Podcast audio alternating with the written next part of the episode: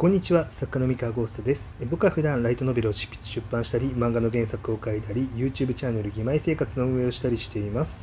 えー、本日は、えー、本当にすごいところはプロにしかわからないという話をしたいと思います。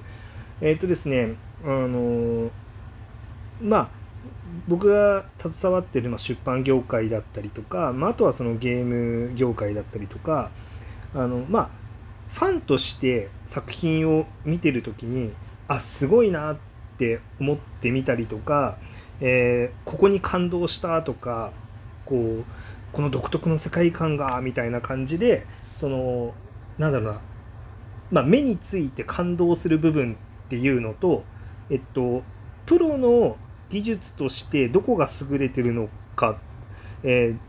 どこがすごくてどこは実はそんなにすごくなかったのかっていうのって結構ずれるよねっていう話を今日はしたいと思います。えー、っとですねあのまあこれを聞いてる人の中でですねあの純粋な読者の方に関してはあのもしかしたらまあ、回り右をしてくれもらった方が いいのかもしれないですね。あの、いやいや、もうそんなこと聞きたくなかったと。あの、夢だけ見せてくれという人は、まあ、回り右をした方がいいかもしれない。あの素直に、あ、ここすげえっていうこの感動を大事にしたいっていう場合はね。なんですけど、まあ、結構その僕の放送、なんかいろいろ、まあ、コメントだったりとか、いろんなものを見てると、ある程度その業界の人だったりとか、あの業界に興味のある人、あの将来作家になりたいとか、シナリオライターになりたいみたいな人が多そうなあの感じだったので、まあ、そこに向けての話をちょっとしようかなと思っております。はい。で、あのー、なんか結構、そのファンやユーザーから、なんかこの人の作る作品には独特の世界観があるだったりとか、あの、こういうところが優れてるみたいなことを言われる人って、まあ、たまにいるんですよね。で、ゲームとかもそうだと思うんですよ。ゲームのプロデューサーだったりとか、ゲームのシナリオライターって、そういうこと言われることあると思うんですけれども、意外と、そのなんだろうな、特にゲームは顕著なんですよね。あの、意外とそのいろんな条件、いろんな縛りの中から、必然的にそうせざるを得なかったみたいなあのこととかも、まあ、あったりとかするんですよ、結構僕が面白いなって思ったのがそのドラゴンクエストっていうなんかもう今となっては伝説のジャパニーズ RPG があると思うんですけどあの呪文の名前 あのホイミとかこうかなり独特の言語センスになっててあのあこれなんかすごいじゃないですか もう今となって思うにそうなんかこんな単語よく思いついたよなってやっぱ思うわけですよ。すげえって思ったりとか。あとはその細かなところでやっぱりあの工夫だったりとかすげえすげえってなるんですけど、うん、その手のセンスのところとか、まあ、あとはその世界観の部分だったりとかって、まあ、実はそのその当時使える一つのソフトの中に入れられるデータ量に限りがあるせいであの全ての文字を使えなかったみたいな事情があるらしいんですね。だから例えばそのダースダースドラゴンみたいなドラゴンがいるんですけどなんかダークドラゴンにするにはあのそもそも50音で「句を「句が使えなかったみたいな話とかあのカタカナの「句がねみたいなあの、まあ、どこまで本当なのかちょっと分かんないですけど、まあ、そんな話とかを聞いてわすげえ面白いなって思ったんですよ。でまあそれとかと同じであの構ですねなんか世の中の人的にここがすげえって注目しやすい場所と実際にプロのそのすごい場所あ今のはちょっと話ちょっと違うか、まあ、どっちかっていうとすごいって言われてる言われてるというかすごいなって思える場所は実はその環境の中で必然的にそうなってしまったみたいな、うん。まあ、そういうところですね今の話は。そう。ゲームのその独特の世界観とかもあの結構そのゲームのシステムにそのよるというなんだろうな。そのシステムを実現するためにこの設定に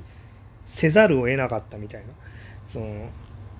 どっちかっていうとそのお話とか世界観をそういう風にしようと思ってゲームのシステムを考えたんじゃなくて、えー、その例えばそのゲームってそのこれまでなんだろうな新しいその技術が開発されてその技術を使って何か面白いことをしようって言ってゲームを作ってみたいな感じのにこう発展してきてるんですけど、まあ、例えばそのスマブラ大乱闘スマッシュブラザーズってあの当たり前のように、まあ、スマッシュっていう概念があると思うんですけどあれって結局その64任天堂64が出てきた時にあのぐるぐる回すスティックあのあれ今までなかったんですよね。まあ一応プレイステーションにも搭載されてたのかな。まあ、あなんですけど、まああれの特殊性が、その、弾き入力っていう概念なんですよね。弾き入力って、それは、その前までのゲームソフトにな、あゲームのハードになくて、でその弾き入力がせっかくあるから、この弾き入力を使えるなんか、あの、ゲームってなんかないのみたいな。そういうところからなんかスマッシュって概念とかが生まれてきたりとか、まあ、してるみたいなんですよ。おそらく。おそらくというか、まあ、た多分そうだと思うんですけどね。まあ、みたいな感じで、まあ、なんかそういうふうに、こう、なんか技術的にこういうことができるからこれをやろうみたいなのが、なんか最初にあったりとかして、で、なんかそれを気持ちよく実現するために、その世界観が作られてたりとか、キャラクターが作られてたりとか、まあ、することも、結構あると。例えば、その、そうですね。割と、その、なんだろうな、プレイステーションが出てきた時期ってあの SF チックな作品が多かったんですよね。あのいやロボットが戦うゲームだったりとか、えー、プレイステーション初期の頃ってまあなんかいろいろロボットがたくさん出てきたりとかあとはその RPG でもちょっと SF チックな世界観が多いその機械文明があったりとかすることが多かったんですね。まあ、っていうのがあのポリ今のゲームハードほどそのポリゴン数が多くないっていうのもあってそのこうなんだろう豪華に見せるその 3D ゲームとかをあのちゃんとあちゃんとした空間で、えー、今遊んでるんだって認識できるようなにするためには割とそのカクカクしたその街並みだったりとかカクカクしたガジェットっていうのが割と都合が良かったりとかして、まあ、それでなんかあの必然的に SF 作品が増えやすかったみたいなんですよね。とかね、まあ、そんな感じで、まあ、割とそのじゃああの当時 SF のセンスがある人ばかりがあのクリエイターとして集まっていたのかっていうとそういうわけではなくてなんか必然的に SF の方向に尖らせあの尖らせやすかったみたいな感じの環境とかあったりしたらしいんですよね。まあまあまあみたいなものもあってですねあでも逆に言うとそういう縛りの中で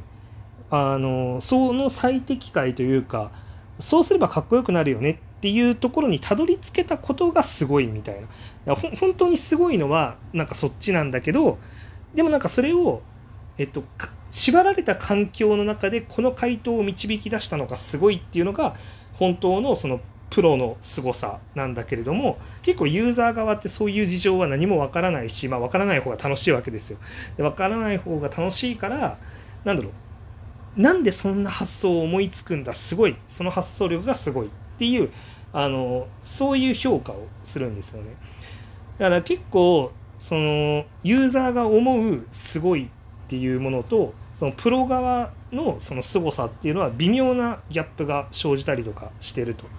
だ結構だそのもともとファンだった人間が作家になったりとかクリエイターになったりとかする時にちょっと気をつけなきゃいけないのがそのあの人たちその自分が憧れてた人たちがあのものすごい発想力があってゼロから全てを生み出した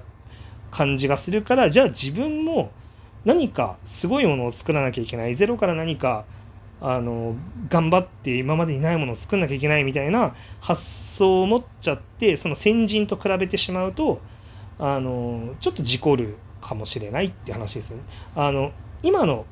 自分たちは自分たちの課題があってその、まあ、今の時代だからこその縛りとか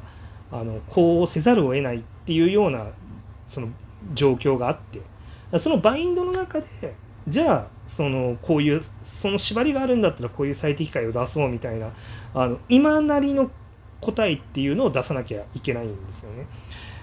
だからその今結構じゃあこの今って異世界ファンタジーあの人気だよねとかで異世界ファンタジーいっぱいあるよねってよく言われがちだしじゃああのラブコメ多いよねって言われがちなんですけどだからって、えっと、じゃあ昔の人は、えー、ゼロからあのナイスなアイデアを、えー、生み出していたのが当たり前だからじゃあ自分たちもそうなあらなきゃいけないんだって思うんじゃなくて、まあ、当時もあらゆるバインドの中で最適解を導き出してあのヒット作っていうのを生み出していたわけなので、まあ、今の僕らもですねあのあなるほどじゃあ異世界ファンタジーが、まあ、よく売れる、まあ、ラブコメがよく売れる、まあ、こういう市場なんですねと。でまあ、編集からはこういう要望があったりとか、えーお仕事を受けてくれるイラストレーターさんのあの絵柄の特徴はこういう特徴があったりとかっていうのをそういういろんなバインドがある中でじゃあそのバインドがあるんだったらこれが最適解なんじゃないかみたいなところをその時その時の自分が答えを出して、まあ、それを出してあの世の中に作品として発表するしかない。